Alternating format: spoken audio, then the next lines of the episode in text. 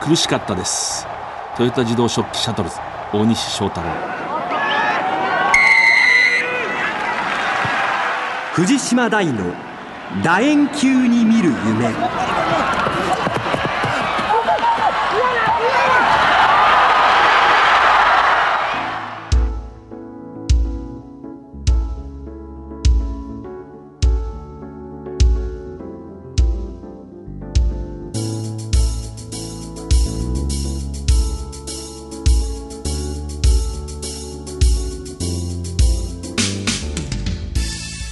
こんばんは。スポーツライターの藤島大です。え第1週の日曜夜9時半からラグビー情報をお届けしています。え本日はこの後え海外ラグビーの解説でおなじみ小林慎六郎さんそしてラグビーマガジン編集長の田村和弘さんのお二方をお迎えして、えーまあ、賑やかにえお届けします。まずこちらから2月1日ラグビーのトップリーグは東京秩父宮ラグビー場でプレーオフ決勝を行いました。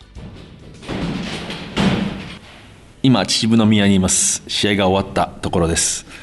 パナソニックワイルドナイツがヤマハ発動機ジュビロを30対12で破り頂点に立ちました。パナソニックの試合全体を支配する力その能力見事でした。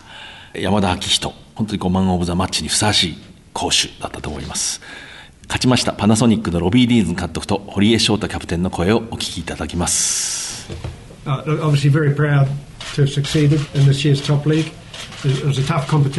まずは今シーズン、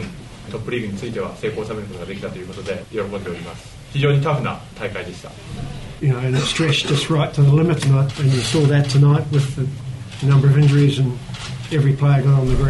自分たちの、限界ギリギリまで,です、ね、能力を出し切らないといけない試合でした、けが人もたくさん出ましたし、本当に自分たちの能力の限界まで出し切った戦,いだと思います。Probably the defence, because that's where those bonds are evident. That's where people show how much they care. やはり一番満足した部分というのはディフェンスでなぜならそのディフェンスという部分でその選手たちの絆の深さお互いを助け合うそこがはっきりと見て取れたから Yamaha are a very good side, and um, we had to deny them their access points. ヤマハさんは素晴らしいチームですヤマハさんに勝つためにはヤマハさんが強みとしているところそこを必ず止めなければいけなかった Spoken about some of them. The more, obviously, so our discipline was good, particularly in the second half. Our scrum was very good for the whole game. I think that was an area where they were hopeful of, of profiting. まあ、そういった山田さんの強みという部分ではまずはやはりモールがありますしその特にモールを止めるためには自分たちからペナルティをしてはいけないという部分特に前半についてはそのペナルティの部分 discipline の部分がしっかりできたと思いますあとはやはりスクラムですねこういった相手をそこでプレーさせないということがしっかりできたんじゃないかなと思います But most importantly, we denied them the momentum that they'd been able to play with through the midfield, which they'd been using to such good effect in the second round. もう一つは山田さんは前に出て勢いがつくとなかなか止められなくなるのでまずミッドフィールドの部分センターのところでしっかりと前に出てくるプレーヤーを止めるという部分をしっかりとできたと思います今年今年の優勝するっていうのは本当に難しくてね。常に毎試合毎試合、えーどのチームも本当にパナソニックだけを倒そうっていうような気持ちで来てる中本当に選手たちは自分らのモチベーションを高く居続けてくれたと思います。本当にあの、えー今年の優勝っていうのはすごい価値があるかなと思います。ちょっとちょっと時間もらっていいですか？普通にこの場をちょっとお借りするの申し訳ないです。がえー、っと今年のスーパーラグビーを諦めようと思っています。首の調子が、まあ、11月でジャパン行かなかったんですが首の調子がそそこまで良くない状態で、まあ、いけるんじゃないかなとは思ってたんですけどこの前の準決勝で、まあ、ちょっと悪化してしまって、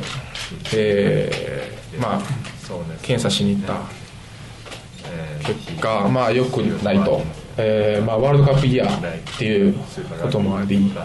ここはちょっと休むことと、まあ、一応手術をして、ワールドカップに間に合わせようかなと思います。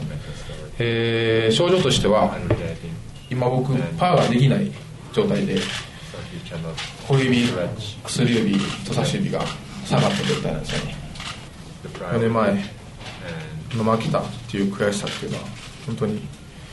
忘れられない。あれを晴らすために本当にワールドカップにかけるっていうことが一番に思いこの決断を下しました。でレベルズはこの1年本当僕を一番成長させてくれたチームだと思います。以上渋宮ラグビー場の記者会見室からでした。藤島大の楕円球に見る夢。この番組はラグビー女子日本代表を応援する西南商事の提供でお送りします圧倒的な機動力と高い技術力そしてそれを生かすチーム力西南商事のリサイクルで東北の未来を笑顔に Recycle more. We can. Say none. 改めましてスポーツライターの藤島大です早速今夜のゲストをご紹介いたします、えーこの番組に初めて登場していただくラグビージャーナリスト小林新六郎さんです小林さんよろしくお願いします、小林です。よろしくお願いします。えーそしてこの番組の人気ゲストラグビーマガジン編集長の田村和弘さんですよろしくお願いします田村です。よろしくお願いします。まず小林新六郎さん J スポーツの解説等でおなじみだと思いますけれども新六郎さんってところでいい名前ですね 父親がつけたんで、ね、もうよく言われるんですが、言われがよくわからないです。7月生まれだって、そのくらいしか、ね、思いつかないんですけど。本当にいい名前だと思います。ざっと経歴を話したいと思います。1949年、えー東京港区の病院で生まれました。立教大学を卒業、貿易商社勤務を経て、ここがややミステリアスなところなんですけれども、画家になる。で、まあ、あの、えー商社をお辞めになって、1988年、約2ヶ月にわたってこうニュージーランドをいわばこうラグビー探索というんでしょうね。ラグビーを探る、追う、え旅に出られました。その後、まあ、現在のように、え J スポーツのラグビー中継、ラグビーマガジンの連載コラムトライラインなどで、え活躍されております。小林さん、ラグビーワールドカップ7大会すべてを取材しております。海外ラグビーに本当にこう精通をして、えこれからその話をしますけれども、インターネットのない時代に、あらゆる手段を使って海外の情報を入手して、それをこう小冊子トライライン、1989年からこう、まあ、いわば自分で出されて、私なんかそれ最初に新聞記者の時手にした時びっくりしたのを覚えてますけれども、そういう方です。え著書、え世界ラグビー基礎知識、ベースボールマガジン社があります。世界ラグビーに興味を持った、深入りしてしまったこう、動機なんですけれど、まあ、ラグビーマガジンですね、まあ1970年代に連載されていたあの宮原万寿さん、僕が勝手に師匠と思ってるんですけど、まあ、その方が国際ラグビー面っていうのを担当してて、これがもう世界一詳しい、もう情報は何でも持ってる。ええ。私もそのラグビーマガジン愛読者、少年時代といいますか、愛読してた。よくわからないけど読んでましたけれども、宮原万寿さんというのは東京大学のラグビー部の OB ですね。はい。まあ、大阪高校から、えー東京大学、水泳、えーラグビー、民謡、それジャーナリストではないんですよね。こう、何か本職本業があられて。本業はあの会社勤めをされてて、えそれと同時に、まあ、日本協会の理事とかこう最後は顧問されて日本のですね東京にある外国の大使館を訪ねて新聞を読んで、それから海外の雑誌もみんな取って、まあ、それだけじゃなくて、まあ、特に興味持たれてたのは選手の身長体重。まあ、そういうものは日本にほとんど情報がない時に、まあ、どれだけサイズに違いがあるのかっていうのそこに興味を持たれて、当時その資料を得られるのは試合のオフィシャルプログラムだけなんで、そのプログラムをねこれを集める大変な仕事なんですよ。えあの一冊一冊出してる元が違うんでまとめて手に入れるとかできない、えなるほど、なるほど。今はね、あの、インターネットでダウンロードできますけれどもね、試合によっては。去年、あの、マウリオールブラックスが来た時に、昔のマウリの小さな試合の記録を調べようとして、インターネットかなり探したんですけど、出てこなかったんですね。でも、基本に戻って、えーラグビーマガジンの昔のバックナンバー、えーを見たら、宮原万次さんがやってた、その世界の情報のところに、しっかりこの試合の両チームのメンバーが全部載ってましたね。こう両チームのメンバーが乗るっていうのはいいんですよね。そうなんですよええ。ね。こうついこう、例えば日本が試合すると、日本代表のメンバーだけは記録に残るけれども、相手が残らないなんてよくある話なんですけどもね。そういう細かいところが大切だと。で、小林さんはその、まあ、いわば自称の弟子として、ええまあ、後を、まあ、継ごうという決意をされたわけですか？うんやっぱりですねこう日本のスポーツの報道ちょっとこう気に入らないところがあって、まあ、オリンピックにはなると全部出るんですけど、まあ、普段どうなってるのか、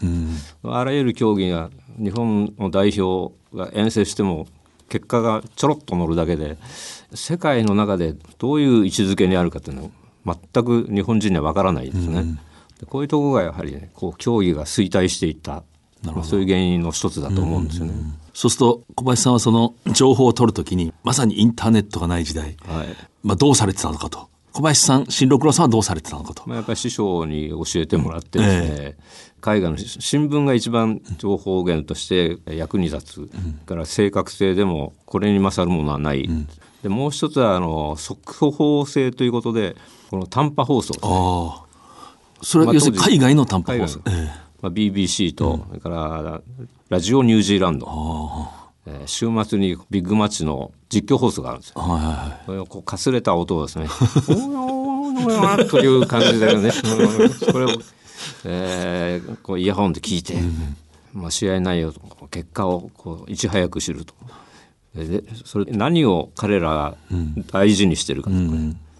今一番話題になってるのはどういうことか。まあ、そういうものをちょっと調べるというか下調べができるという。要するに小林新六郎さんそのラジオの短波放送とまあ縁があると、そうですね。えーこの曲とも縁があるということですね。あの BBC がこう定時にスポーツニュースがあるんですまあ、それを家を出た時は 携帯の短波のラジオで聞いてましたよね。あれ入るもんなんですかこう？小さいラジオ。入りますね。それでみんなが、あの、不思議になって、小林さんの家には大きいレーダーがあるんじゃないかって言って、あの、見に行ったんですけど、普通の家で、ここからああいうものが発信されるのかと思って みんな驚きました。写真雑誌がね取材に来て、えーで申し訳ないんであの竹竿を立ててアンテナをつけて取材されたんですか？日本の不思議な人っていうかおかしくな人特集みたいな。ねつまり異様な情熱で海外ラグビーの情報を取り続ける男がいると。えーえーなるほどね。海外のニューヨーク・タイムズのスポーツのコラムが読みたいなと思ったら私新聞記者の時、ええ。もちろんインターネットないんでなんか僕の記憶では帝国ホテルのロビーに買いに行くと、一部800円ぐらいした気が。そうそうそう。帝国ホテルはね僕も買いに行ったことありでますそれ買ってなんか読んだ覚えがありますけれどもね、こう今インターネットが発達して私なんかも解説の時インターネットをまあいわば、えー使って、えーなんとか情報を集めていくわけですけれども小林新六郎さんのようにそのない時代に本当に情報を取ってた人とはそのなんていうか心眼を見分ける目っていうんですかね情報の。かなり違うんですよねやっぱり。最初からインターネットに頼った人と。継続的にね、こう癖があるんですよねこの、まあ、新聞社の署名記事が出てるんで記者の性格があってあはいはいこの人よく間違えると。要するにダメな記者だと。不確かな情報耳情報でも載せ載せてしまうと。か、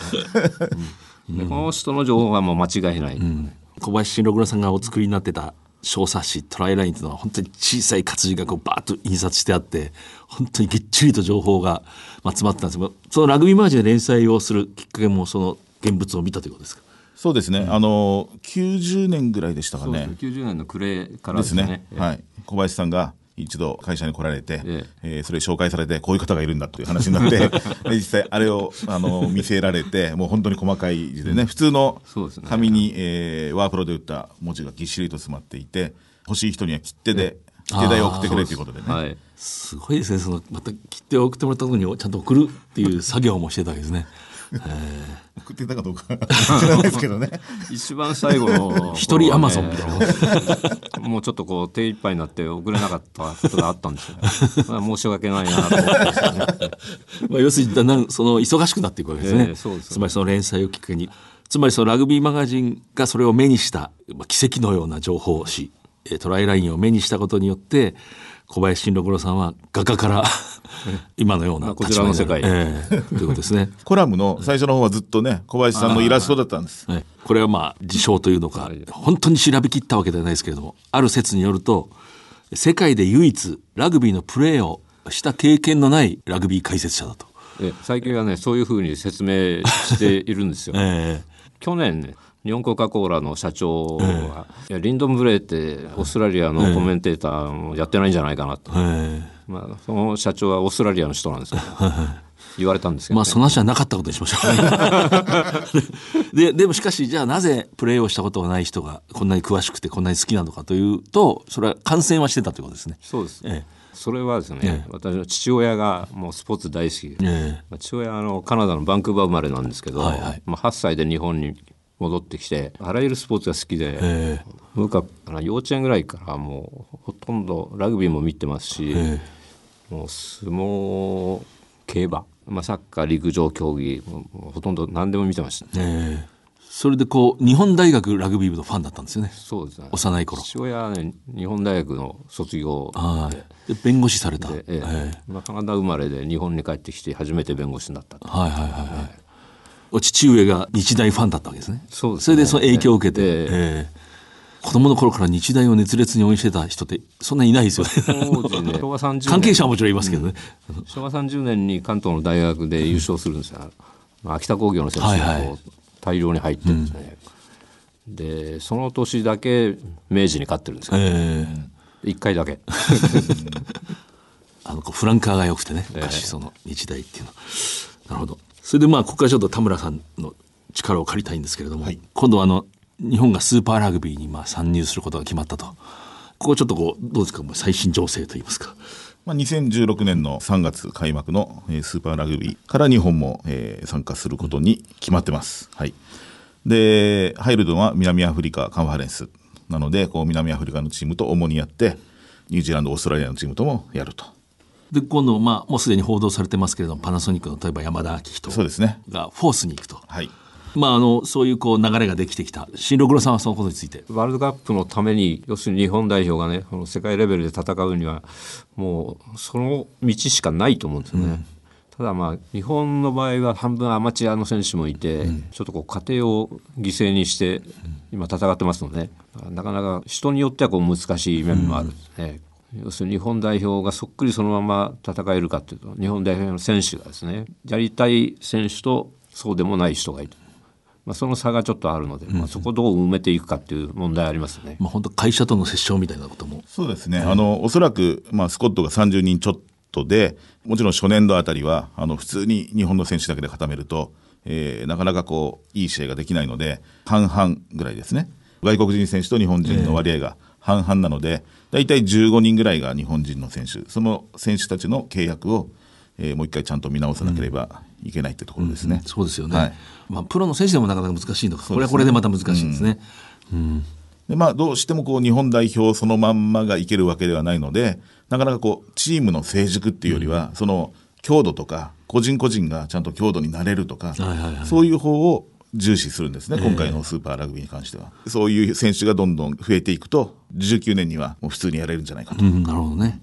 例えばジャージの色が決まってるとかそういうことは知らないですか？まあ、基本的にはこれまでの日本らしさっていうか、日本のを連想させるようなものにはなるので、まあ赤白はそうでしょうね。あははいあそういう方向。だと思いますよ、はあはちょっと昔に戻るような感じにも、日本代表自体もね、そのようになる可能性もあるので、あはこれも初めて聞きました。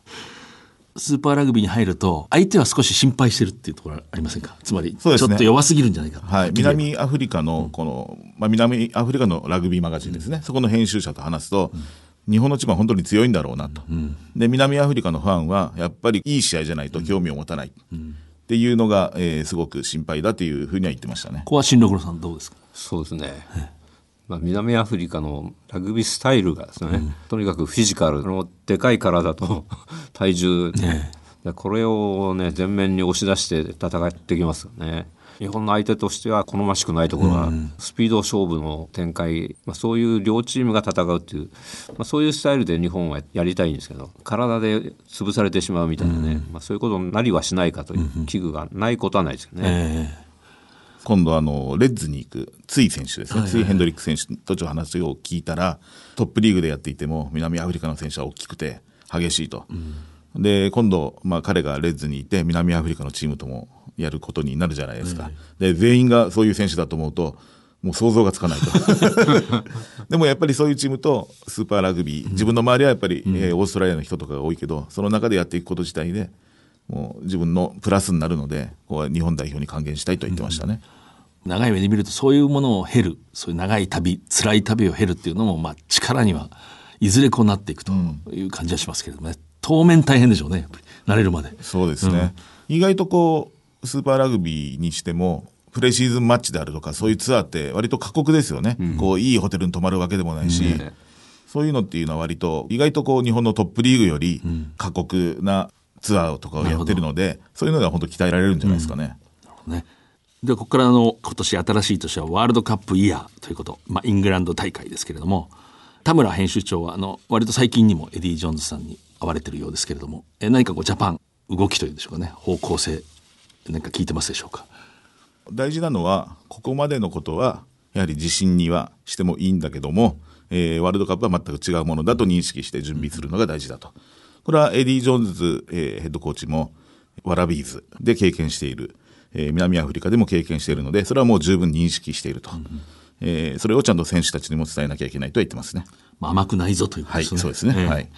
実際これ、新六郎さん、あの、アメリカのようなところでも、相手でもこうワールドカップ本大会だとぐっと力をつける、まあ、サモアなんか特にそうだと思います。日本代表がね力をつけてるのはもう間違いないんですが、うん、相手も 強くなってる、えー、ここの認識がもう本当に大事なんですね、えー、もう前大会のね2011年は我々日本が強くなってることをちょっと過信しすぎた感じが、えー、トンガもすごく強くなってましたね、えー、カナダもね、はい、いいチームでしたね、えー、あのアメリカなんかやっぱり本大会の前しかこうしっかり練習できないっていうような。国が広くてですね、えー、選手が集まれる機会が本当に少ないんですけど、うん、もうワールドカップに行く選手はもう仕事を投げ出して、この年だけはもうチームのために結集します、ね、はいはい。アマチュア時代もそうだったし、えー、プロでヨーロッパにプレーする選手もこのワールドカップの前だけはリリースされてしっかり練習できると。まあ、サモアもそうですね、はい、えー、そういう意味じゃ確かに甘くないまあ、本当過去2年3年っていうのは日本代表だけがどこよりも長く準備をして、うん。パシフィックネーションズカップであったり、そういうものに挑んでいい成績を残してきたと。しかし、ワールドカップだけは全てのチームが同じ、またよりもっと、えー、準備をして、最高の状態で来るので、えー、当てにならないと、これまでは。で、まあ、小林慎六郎さんこう、長いワールドカップ取材歴で、なんか印象に残ってる大会、試合なんかありますかね？やっぱり第1回のですね、うん、あののんびりしたワールドカップの感じっていうのは、本当にアマチュア時代の、うんうん、例えば優勝カップのエリスカップもう今はもう警備員がついて、えー、もう勝手に触れないですけど、えー、あの頃勝手にこう会場で 置いてあるだけで ベタベタ触ってた。ベタベタ触ってもうみんな勝手に写真撮ってるんでねえー、もうああいうことはもう二度とないって言われてます、えー、これももう時効のようなもんですけど 私の知り合いの、えー、雑誌編集者が観客として見に来たんですけど、日本の記者が帰ると、その人のプレスパスをもらって、アジア人の顔なんか分かりゃしねえよっつって、そうぶら下げてその後記者になって見てましたけど、一回も咎められたことなかったという、本当に牧歌的な時代ですね。田村さんなんか思い出ありますか？ワールドカップ。思い出ですね。これは、えー、1995年。うん、その時は僕、ちょっとラグビーマガジンの編集部離れていた時なんですけど、南アフリカに見に行きました。えー、で、まあ日本代表がニュージーランド、オールバックスに145対17で負けた試合の後に国に入ったんですけど、まずイミグレーションで、よく来たなみたいな感じで、もうジャパンはいないぞみたいな。って言われた上に、こうダーバンの浜辺を歩いてると、南アフリカの親子が近づいてきて、あなたは日本のラグビープレーヤーかって言うんですね。まあ、間違いないので、あの、イエスって言ったんです。で、そしたらお父さんが息子に握手をしてもらえって言ってるんです 僕は自分がラグビーやってたので、ラグビープレーヤーだっていう意味でイエスって言ったんですけど。ジャパンの解釈のものですね。はい、でまあいいかなと思って。95年もなんかね、興味深い大会ではありましたね。そうですね。うんまあ、ネルソン・マンデラさんが、まあ、南アフリカという国がこう新しく変わる、まあ、そのきっかけとしてちょっとこう政治的な雰囲気もあったんですけど、でも地球の歴史から見るといいことでした。はいはいはい。うん、それこそ新六郎さんはその小冊子のトライライン時代なんか南アフリカの情報なんかも本当大変だったんじゃないですか。人名の読み方含めて。ほとんど情報がなくて、ね えー、ラグビーが南アフリカが一番強い国だって言っても誰も見たことがない。えー、あの国でどんなラグビーが行われてるのか、うん、まあ、そういうことは全然分かんなくて、南アフリカのラグビーって1992年に国際ラグビーに復帰するんですけども、うん、こうミステリアスですよね、えー、世界で一番強い国だ。しかしまあ人種差別の国で他の国と試合できない、えー、非常にそれを覚えてますけれどもね。1991年のワールドカップ、えー、これはイギリスでやって僕はカーディフのねウェールズに南アフリカの代表選手は見に来てたんですよ、はいはい、その当時のあの2メーター8センチのロック、え数字ではねそういう2メーター8っていうロックがいるのは知ってたんですけど、現実に すげえでけえ。ええ。あの南アフリカと新六郎さんって今思い出したんですけど95年大会の時に強盗にあったっていう、有名な逸話が、はいあの時ダーバンでね、えー南アフリカの他の町はねすごく雰囲気悪くて、一人で歩けないぐらい、特にヨハネスブルク、ここはもうホテルから出ちゃいけないみたいな、まあ、そういうところだったんですけどダーバンは日差しも明るくてインドの人とか、まあ、いろんな人種がいて、えーここはちょっと安全そうだなという雰囲気があって、まあ、ちょっと買い物に行ってそしたら同じ道を通って帰ってきたら少年強盗にナイフで。少年ですか、ええ。脅されてですね、まあ、かねて用意の小銭を出して、ええ。あ被害は大したことなかったんああですよ、ね。もう、まあ、日本円にして数百円みたいな感じですかそうですね700円ぐらいですかね。ああ。そうそれを話をコラムに書くと。ええ。もう4本ぐらい書きましたこれでええ強盗をネタにこれで原稿料で儲けてるって言われて まあ、このパナソニックのロビー・ディーンズさんがはい。ちょっとこうワールドカップについて質問したら今年の大会は間違いなく面白くなると。それ私には分かるって言ってましたね。こう力関係とかその最高にこう面白い大会になるだろうと、まあ、そこにこうジャパンのイメージがあるかどうかはちょっと分かりませんけれども、まあ北と南の力も、の数がですね、まあ、今まではあの南半球の3カ国、えーニュージーランドオーストラリア南アフリカにあと北半球でイングランドと、まあ、フランスが一応ね、名前上がってます。この5カ国しかなかったわけですけど、今回はアイルランドが非常に有力な優勝候補の一角に入ってきて、あとまあアルゼンチンとか、まあ、スコットランドもうまくいくとあとはウェールズもそうですね、かなりチャンスがいろんな国に広がったということです、えそういう意味では興味深いし、まあ、ジャパンが本当に真剣勝負の場でそね。それこそ南アフリカと初めてええ。テストマッチを戦うわけですよね。えーではあの最後に小林俊郎さんに、えーこのワールドカップですねイングランド大会ジャパンえー注目の試合をを挙げてください。まあ、スコットランド戦なんですけどね、まあ、スコットランドはワールドカップいつでもうまく乗り越えてきて、実力以上にいい戦いをしてるんですけど、まあ、今回も急に強くなりましたね。はいはい。ね。今評価が上昇してますよね。ね。え非常にねあの強い時代のスコットランドに戻りつつあるのでまあ、日本としてはちょっとこの時に あんまりいい話じゃないんですけど、ただ全然勝てない相手じゃなくて、まあ、まあ目標にしてきた相手ですからね、えうまく戦えば非常にいい試合ができると思います。そうね、あの一昨年の11月のエジンバラで戦った時よりも日本はすごく力上がってますのでね、えはいはい。すごい期待してるんですけど。えースコットランド戦9月23日グロスターで行われてでその前に9月19日にその南アフリカとの初戦があると。そうですね、ですから一番あの見に行く一番うまくいけるのは開幕戦から日本の2試合、南アフリカ戦とスコットランド戦を組み合わせて見に行くという、え非常に期間的にもいいと思いますね。えなるほど。でこれ田村編集長はこのワールドカップ例えば決勝戦なんかどんなイメージですか？決勝でこうイングランドとオールブラックスがやるのを見たいですね。みたいですね。はい。えイングランドがきついプールですよね。ウェールズとオーストラリアとフィジーと、はい。まあ、あと一個ウルグアイと一緒ですけど、まあ、それを勝ち抜いてきたイングランドとなると本当にもう強敵でしょうから、であの雰囲気でオールブラックスとやると、これはもう最高でしょうね。え。まあ最高ですね。史上最高な 決勝戦になりますね、それは。もうね、オールブラックスの墓をシングルを大合唱が打ち消してしまう、ああなるほど。まあそこから始まりますからね、ええ。新六郎さんそういう場面をみんなが想像するしかなかった時に伝えてくれた。本当先駆者ですね。今日は本当にありがとうございました。ありがとうございます。ありがとうございます。圧倒的な機動力と高い技術力そしてそれを生かすチーム力西南商事のリサイクルで東北の未来を笑顔に Recycle more.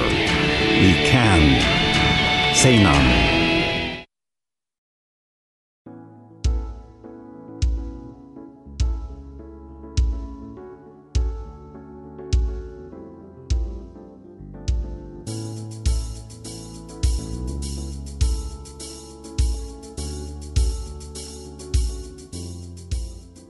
苦しかったです。大西翔太郎。えこの言葉は1月11日、えトヨタ自動食器シャトルズの大西翔太郎が、ま、試合後自動降格をま回避して結果的にその瞬間にこうひざまずいて、え、非常に涙していたのでおかしいなと思って私はその放送席から降りていってちょっと言葉を交わした時に第一声でしたね。苦しかったですと、え、あれだけの経歴を誇る選手がさまざまな経験を積んだ人がなんか本当に高校生とか大学生が言いそうな苦しかったと。やっぱりスポーツそのものの言葉だと思いました。最後にお便りを、えー、紹介します。30代会社員男性。ペンネーム佐野さんです。先に状況を説明しますと1月12日秩父宮ラグビー場で釜石シーウェーブスの試合がありましてその後その近くの喫茶店でこう暖を取っていたらある方にこう話しかけられた挨拶をされた。その顛末を頼りにしてくれたと。こういう内容でした。実は今日の試合は大学時代の友達が1月のラジオ放送を聞いて釜石の伊藤武臣選手を見たいと言ったのがきっかけでした。試合前に伊藤選手の練習を間近で眺めることもできまた釜石の熱狂的応援団の一部となれ今日はとても満足しましたと、まあ、その後こう続くんですけれども。でその時も挨拶されたけど私この事情を知らなかったのでなんとなくおざなりな黙礼をしただけで大変失礼したと。そういうストーリーです、えー、お便りありがとうございます。来週のこの時間には再放送があります。次回は3月1日夜9時半からです。それでは、えー、藤島大でした。藤島大の楕円球に見る夢。この番組はラグビー女子日本代表を応援する西南商事の提供でお送りしました。